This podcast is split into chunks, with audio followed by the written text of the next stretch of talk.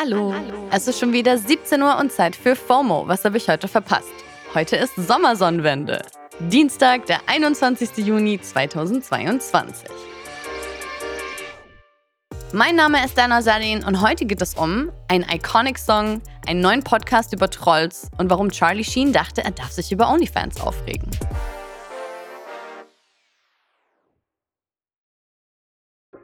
Aber bevor wir dazu kommen, gibt es hier wie jeden Tag den ultimativ schnellen Timeline-Recap. Erstens.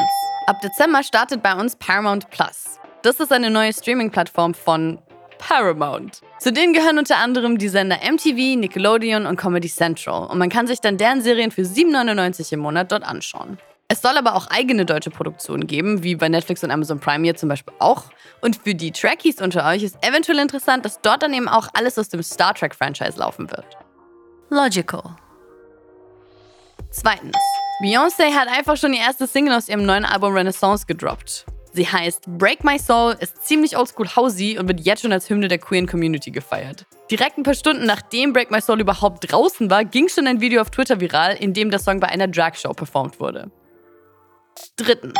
Der russische Journalist und Friedensnobelpreisträger Dimitri Muratov hat seine Preismedaille für umgerechnet 100 Millionen Euro versteigert.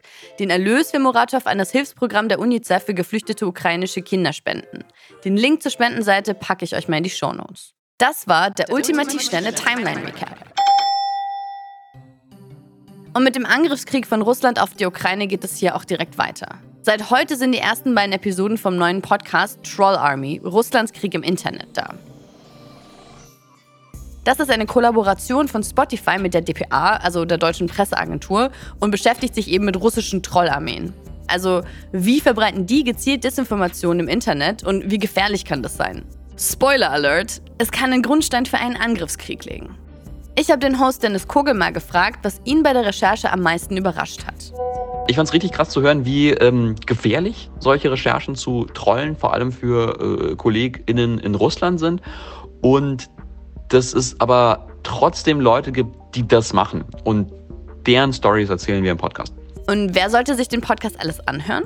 Ich würde Troll Army allen empfehlen, die sich für wilde Geschichten aus dem Internet interessieren und mehr wissen wollen über organisierte Trolle im Netz, die ja eben vor allem nicht wollen, dass äh, deren Aktivitäten aufgedeckt werden. Und ich würde es empfehlen, vor allem dann, wenn ihr einfach auf gut erzählte Geschichten in Podcasts steht. Danke, Dennis. Neue Folgen gibt es jetzt immer am Dienstag. Kommen wir von der einen Ecke vom Internet in eine ganz andere. OnlyFans. Der neueste Kanal, der da in den Socials für ein bisschen Aufregung gesorgt hat, ist der von Sammy Sheen. Sie ist die Tochter vom Schauspieler Charlie Sheen, den man wahrscheinlich vor allem von Two and a Half Men kennt, und der Schauspielerin Denise Richards.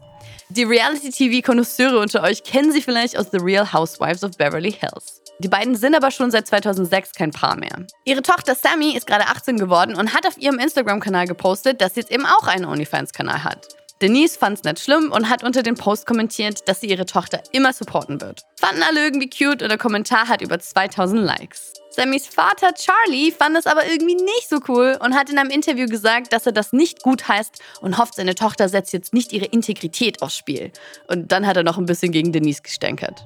Die hat dann wohl auch super viele negative Kommentare und Nachrichten auf ihren Socials bekommen und jetzt ein paar Dinge auf ihrem Insta-Account klargestellt. Erstens, sie meint, sie hat selbst unter anderem im Playboy posiert, also wäre es ja wohl heuchlerisch, jetzt ihre Tochter zu verurteilen. Zweitens findet sie auch, Charlie Sheen kann sich nicht unbedingt leisten, Georgie zu sein. Also um den Punkt mal zu übersetzen, es kennen ihn wohl genauso viele wegen seiner Sex- und Drogenskandale wie durch seine Rollen im Fernsehen.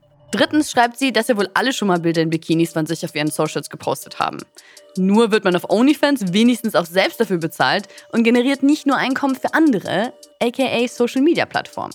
Charlie Sheen ist jetzt übrigens auch zurückgerudert. Er hatte Us Weekly gegenüber gesagt, dass er ein bisschen übereilig gewesen ist und Denise jetzt schon ein paar Punkte beleuchtet hat, die er übersehen hatte. Und dass seine Tochter Sammy jetzt uneingeschränkt auf die Unterstützung ihrer beiden Eltern zählen kann. Okay, also besser spät als nie, aber come on, halt schon sehr Klischee. Alter weißer Dude, der direkt seinen Senf zur sexuellen Selbstbestimmung seiner Tochter geben muss und dabei in der Eile ein paar einleuchtende Argumente übersieht. Habe ich ja noch nie gehört. Das war's für heute mit FOMO und wir hören uns morgen wieder hier auf Spotify. Heute ist übrigens Fête de la Musique, also schaut mal, vielleicht passiert ja noch was Cooles in eurer Stadt. Ihr erreicht uns wie immer unter FOMO at spotify.com. FOMO ist eine Produktion von Spotify Studios in Zusammenarbeit mit ACB Stories. Folgt uns auf Spotify.